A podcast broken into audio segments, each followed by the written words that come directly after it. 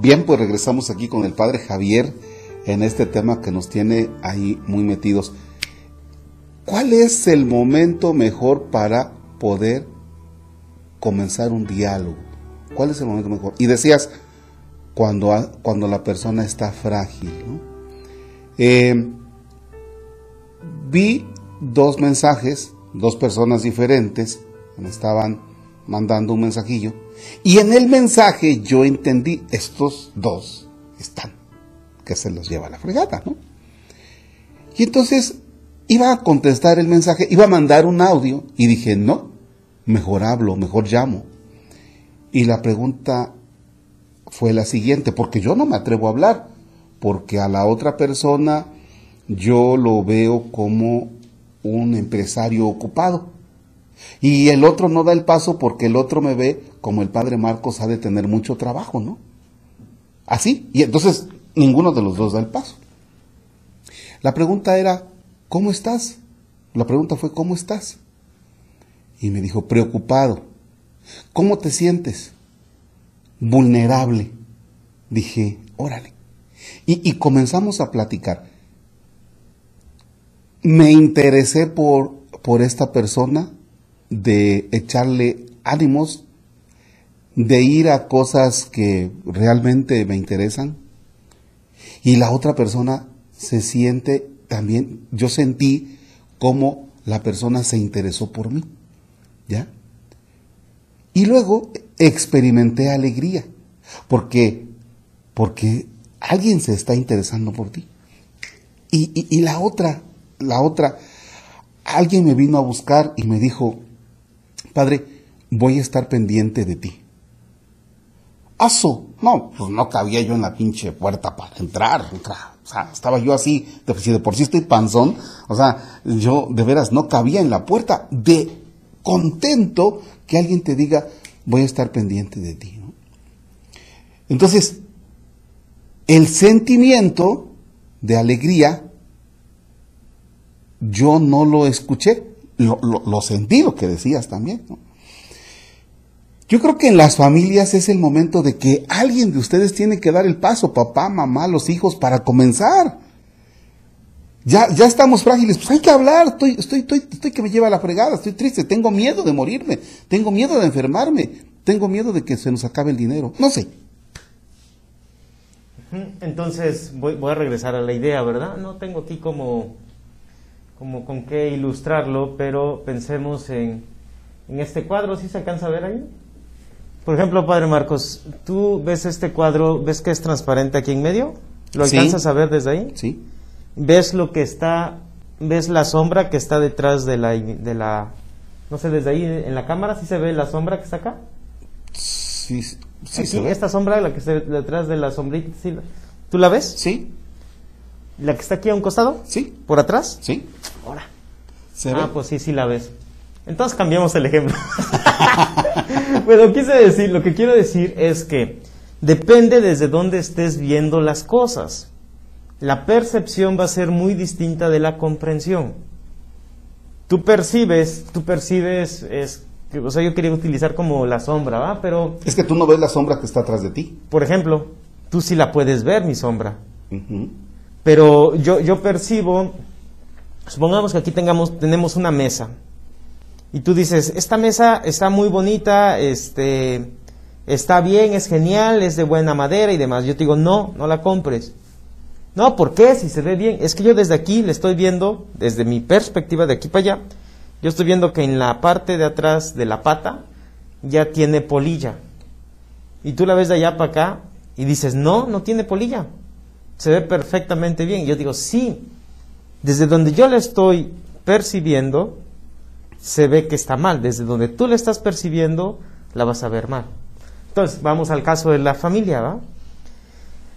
Cada familia, cada integrante de una familia va a ver la realidad desde donde está. Insistimos, si no se quita del rol del yo soy el papá o soy la mamá y aquí las cosas se hacen como yo digo, o en una empresa, o en el trabajo, en el equipo, o en la iglesia, Mientras no nos quitemos ese rol, no vamos a poder dar el, paso, porque vamos a estar, nuestras percepciones de la realidad y de los sentimientos van a ser distintos. Para esto se requiere comprender, muy distinto la percibir que comprender. Y el primer paso, como decías, para dar el primer paso es necesario que estemos dispuestos a que ganemos todos.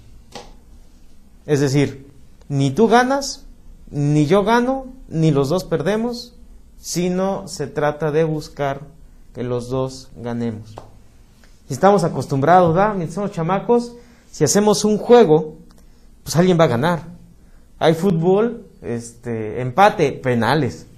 ¿ah? Alguien, nos tienes que decir que alguien gana. Y en la familia, pues también se aplica, aunque no querramos, pero se aplica a, estás equivocado, yo sé cómo vencerte. Ya está vulnerable la persona, ya está vulnerable, entonces lo que me toca, ya me di cuenta que estás vulnerable. Lo que el, lo que el papá tendría que decir, lo que el papá debería de entender es, ya me di cuenta que necesitas ser ayudado o escuchado. En lugar de vencerte. En lugar de vencer, entonces ganamos los dos porque ya te hice mi amigo, mi aliado, mi compañero. El, el, muchacho ve que el papá le está yendo mal en el trabajo y ya tiene consecuencias. Y el muchacho dice, ah, me la hiciste, me desquito. Okay. Y en lugar, eh, eh, en lugar de propiciar, ¿verdad? Te recordarás que en la primera la primer plática que teníamos, decíamos, todos tenemos necesidad de ser comprendidos. Pero qué riesgo ser comprendidos porque entonces nos va a poner en una dinámica distinta. Volvamos al ejemplo del padre con el hijo. Si yo he visto a mi papá siempre como autoridad y ya me acostumbré a que él es la autoridad, pues yo lo desobedezco, cuando no me vea y así nos las llevamos. Si ya son, y, ah, pero tú me das dinero porque eres mi autoridad y me mantienes. Ah, pero si ya somos iguales, entonces las cosas cambian. Las cosas cambian. Si yo ya, mi papá habla conmigo de tú a tú, de, de, humano a humano, de persona a persona, de mayor de edad a mayor de edad, las cosas cambian. Ni tú vas a ser mi autoridad, ni tú me vas a mantener. Nos vamos ayudando los dos ah, es una nueva dinámica que hay que, en, la que hay que entrenarse, ¿verdad? Este, también sucede con los amigos y sucede en la iglesia. Entonces, ¿de qué, ¿de qué se trata aquí? De aprender a comprender. Y para comprender es necesario decir, ni ganas tú, ni gano yo, ni tú tienes la razón, ni yo la tengo, ni ninguno de los dos la tenemos, sino vamos aprendiendo a respetar que los dos la podemos tener. Fíjate, padre Javier, que en este momento de la pandemia, y llegó el momento que hace unos días yo dije, ya, a la fregada de ver noticias y de ver este, cosas en... lo que te llega a través de las redes, ¿no? Porque tenemos un México actualmente dividido, este, donde alguien dice, yo ya gané y ahora las cosas van a ser como yo digo, y los otros, lo que se les llama la este, alternancia, o como el término, este, no, tenemos que derrotar a este, ¿no? Entonces, está, es, es una guerra. Si a esta guerra que estamos escuchando todos los días le echas las broncas de familia, donde también estamos en guerra, pues por eso estamos así todos así guameados y hasta con ojeras y al borde de, al borde pues, de ir a parar a no sé a dónde, porque ya no aguantamos la presión, el estrés, ¿no? Entonces, para ir ayudando esta, en lo de la familia, sería bueno tener conciencia de eso, tomar conciencia de algo. No encontrarnos en la familia para derrotarnos, para hacer una guerra, sino para comprendernos. Ahora, ¿cómo, cómo comprendes a una persona? Vamos, vamos a la pregunta inicial. Es necesario yo decía escuchar su sentimiento, ¿va? Pero es decir, ¿qué está sintiendo él? ¿Cómo lo está sintiendo desde él, no desde mí? Una persona puede decir, estoy triste. Y, puede, y, puede, y entiende por tristeza que le duele el pie, por ejemplo. ¿Va? ¿Qué, ¿Qué, es tristeza? Bueno, pues es que siento que no, como que no puedo salir adelante, como que, como que algo me falta. otro te puede decir, no, pues yo me siento triste cuando veo un atardecer. Yo me siento triste porque perdí a una persona que quería. Esto que yo quería lo he perdido y no lo tengo y me duele. ¿Sí me, sí me doy a entender? Sí. El primero estaba triste porque le dolía el pie y no podía salir a la calle. Este, entonces necesitamos ampliar el horizonte de los sentimientos. Para, para entender entonces qué se está sintiendo, yo necesito, antes de poner a escuchar a aquel otro, entrar en contacto conmigo mismo y con mis sentimientos y con lo que a mí me está pasando, para entonces desligar el asunto y enrolar mi vida con la de él y las cosas se confunden y en lugar de solucionar tus problemas, quieres solucionar los del otro y así no se va a poder. ¿Iba a decir algo o le sigo? Sí, porque ah, te acuerdas que hablaste hace un rato de los dos hijos, del, del hijo pródigo, del que se queda en casa, y el que se va y se enfrenta a una situación difícil, ¿no? Cuando estaba entre los cerdos y que no tenía, no se podía comer ni siquiera las bellotas, dice el texto, se puso a reflexionar, es decir, pensó en él y dijo, ¿cuántos trabajadores en la casa de mi padre y yo aquí de sonso, no?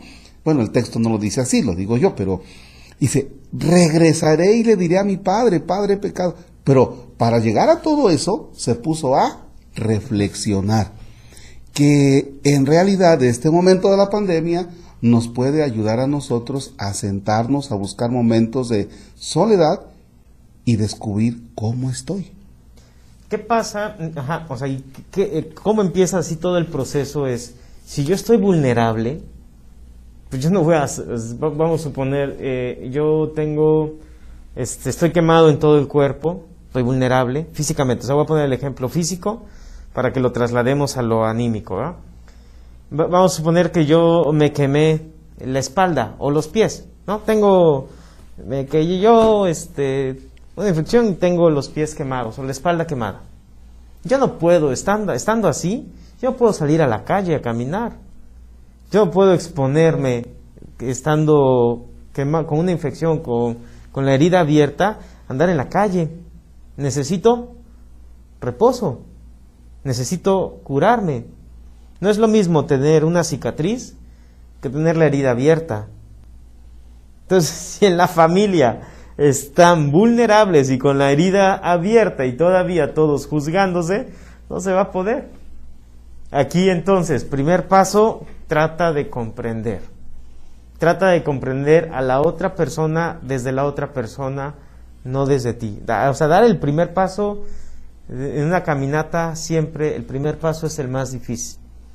Ya lo diste, ya vas camino. Pero no lo has dado, te puedes quedar parado. Y eso es hasta del Evangelio. O sea, Jesús dice que empuña el arado y mira para atrás, ya no sirve. Si, si se va a dar el primer paso para comprender, ok, voy haciendo entonces conciencia de mí. Porque por muy trágica, muy difícil que sea la vida de la otra persona, no es comparable con la tuya.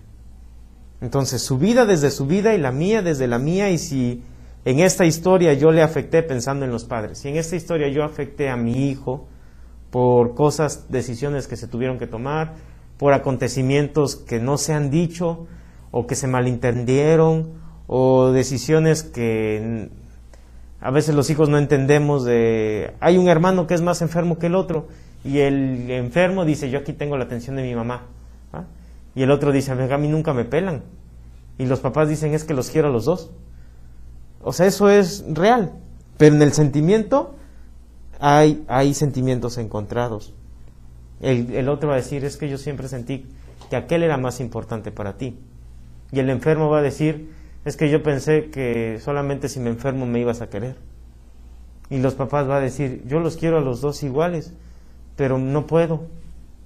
Eso que no se entiende son sentimientos encontrados. Hasta que no se dicen y se explica, ¿ah? estoy, estoy vulnerable porque me comparaste, o porque le diste más tiempo a él, o porque no me diste tiempo a mí. Cuando eso se habla, se comprende mejor. Ahora, eh, entonces decía, es, es necesario entrar en contacto con tu historia personal, con tu vida personal, para poder decir desde aquí, desde aquí ya, o sea, yo ya sé quién soy, ya sé que estoy vulnerable, ya sé que tengo errores, ya sé que soy frágil, ya lo sé. ¿Quién me escucha? Entonces sí se puede recurrir al grupo de ayuda, ¿ah? un amigo de confianza, escúchame una hora al principio, ¿ah? Espero no ser imprudente, pero por ejemplo, Alcohólicos Anónimos, cuando pasas a tribuna, ¿sí has sido Alcohólicos Anónimos? Sí, una vez. ¿A, pasar a tribuna? No. bueno, en Alcohólicos así se maneja el grupo, ¿va? Al principio tú pasas a tribuna y te desahogas y dices, asume toda esta porquería que yo traigo de vida, vengo a vaciarla. Y ya después te dicen, pasa y habla 5, 10, 20 minutos, te dan un tiempo para hablar. Escúchenme. Esa es la metodología. Y lo mismo es, por ejemplo, viene una persona que no se ha confesado en años, pues te escucho. Pero pues la que viene a decirme lo de cada lo de cada ocho días, la chabelita, dices, ay, o sea, ya eh, este, no ha aprendido, ¿va?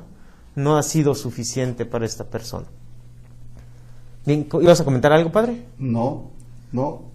O sea, realmente eh, yo sigo puntualizando que en las familias en este momento no van a encontrar psicólogos, porque todos están replegados, no van a encontrar alguna institución, por ejemplo, donde te puedan escuchar, en este momento hay que recurrir a la familia, ¿no?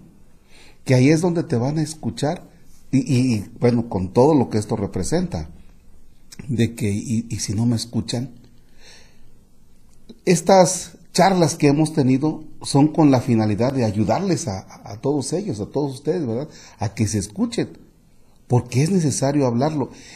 Y yo creo que no hay mejor lugar donde te puedan escuchar que un amigo, que tu familia. Ajá. Bueno, o sea, si cuando yo decía para el primer paso, ¿verdad? Sí. O sea, para el primer paso es, ok, ya alguien lo hizo conmigo, yo lo puedo hacer con el otro. Ya alguien tuvo compasión, me comprendió, yo lo hago con el otro. Es decir, ya se puede hacer en la familia. Ahora, en la familia, lo que tú le vas a decir al amigo, el amigo te va a decir, ah, sí, ya te escuché. Pero lo que uno quiere es la comprensión de la familia. Voy a hacer un pequeño paréntesis en esta comprensión de la familia. Todos en nuestras familias tenemos mitos y leyendas que pasan con el transcurso del tiempo, que se generan y que son inamovibles. Y esas leyendas van forjando, o sea, esto tiene que hacerse o ser así. Si tú te sales del esquema de esa leyenda, cargas con el peso de haber roto toda una institución. Bueno, esas leyendas son inconscientes, son dichas o no dichas. Por ejemplo, este, mi hija tiene que salir de la casa vestida de blanco. ¿Ah? Es un bonito deseo, pero eso se convierte en una leyenda y en un mito, que si alguien no lo hace, tiene que cargar con el peso de. No lo hizo, ¿Tú crees que esa hija pueda acercarse a platicar con su mamá? No, porque ya está señalada. está señalada. Está condenada y relegada. Ajá. En esta casa, prohibido que el padre le dé alcohol al hijo. Ya se tiene un estigma, ¿ah? no debes de tomar alcohol. El día que eh, el, hijo se convierta en sacerdote y le tenga que dar Ah, no es cierto. El día en que el hijo le convierte, le diga, papá, te invito a una cerveza. Ah, en ese momento se le puede venir todo encima. O el hijo puede decir, yo no tomo alcohol, pero no por convicción, sino por miedo a. Estas leyendas, digo, ahorita estoy diciendo como, este, un mal ejemplo, pero, pero ejemplo, al fin y al cabo. Por ejemplo, si una eh, señora, digo con todo respeto, ¿eh? es madre soltera por circunstancias X de la vida y dice, es que todos los hombres son iguales, y se lo dice a su hija todas las noches, todos los hombres son iguales, mi hija, mejor tú ni te cases. ¿Tú crees que esa niña cuando crezca, pues lleva muchas posibilidades de ser madre soltera o de no casarse? No porque no quiera, sino simplemente porque no ha sido comprendida no por ella, sino por la historia y la leyenda que se generó y se creó. Y es un mito que las personas vamos cargando. Esas leyendas, cuando las quitamos, ah, nos deshacemos, somos, aprendemos a ser más libres, aprendemos a comprender mejor las cosas. Fíjate que eh, yo identifico este, familias, por ejemplo, donde prohibido equivocarse en esta familia porque nuestro apellido pesa. Y entonces todo el mundo anda así como que no nos vayamos a equivocar, no vaya a salir este alguien por aquí con su batea de babas porque resulta que ya nos llevó, ¿no? Va a ser el asme reír del, del, en redes, en el Facebook, va a ser el asme reír de, del pueblo, ¿no? Va a ser el asme reír de la ciudad. Y entonces tenemos, tenemos las carátulas así, todo mundo así. Aquí todo es perfecto, ¿no? Y entonces vivimos una presión, ¿no? Cuando alguien se equivoca y es comprendido desde la familia, la cosa ya se destensa, ¿no? Sí. Entonces tenemos familias humanas y no tenemos familias perfectas. Nos vamos a meter, ya después iremos viendo cómo hay personalidades, familias, sociedades que están estructuradas por un, padecimiento psicológico. Hoy te acabaste de hablar de uno muy concreto, las perfeccionistas personas, familias, este, sociedades, donde todo dos más dos son cuatro. Y pues no siempre dos más dos son cuatro, ¿verdad? Puede ser 40, puede ser este 22. Digo yo otra cosa. Ah, en matemáticas, los que le saben a las matemáticas saben que en matemáticas hay siete posibilidades de sumar dos más dos y que no siempre te va a dar cuatro. Eso no nos lo enseñan en la primaria. Pero bueno, para una, para una estructura así, perfeccionista, eh, dos más dos son cuatro. Y sí, y eso nos ayuda para, las, para la vida, digo, para las matemáticas, pero en la vida, pues tiene subidas y bajadas y esto es muy flexible. ¿Qué queremos? ¿Que las cosas vayan siempre bien o que las personas sean libres? Me encantó ahorita, tú estabas diciendo otro ejemplo, ¿va? De los de cuando por situaciones sociales se genera la división por puntos de vista, por percepción, por ideas. Tú hablabas a nivel como social, ¿no? Político. Político. Político. Pensemos lo político, lo religioso, en lo económico, por, por maneras de ver las cosas. No se comprende, no se entiende la situación.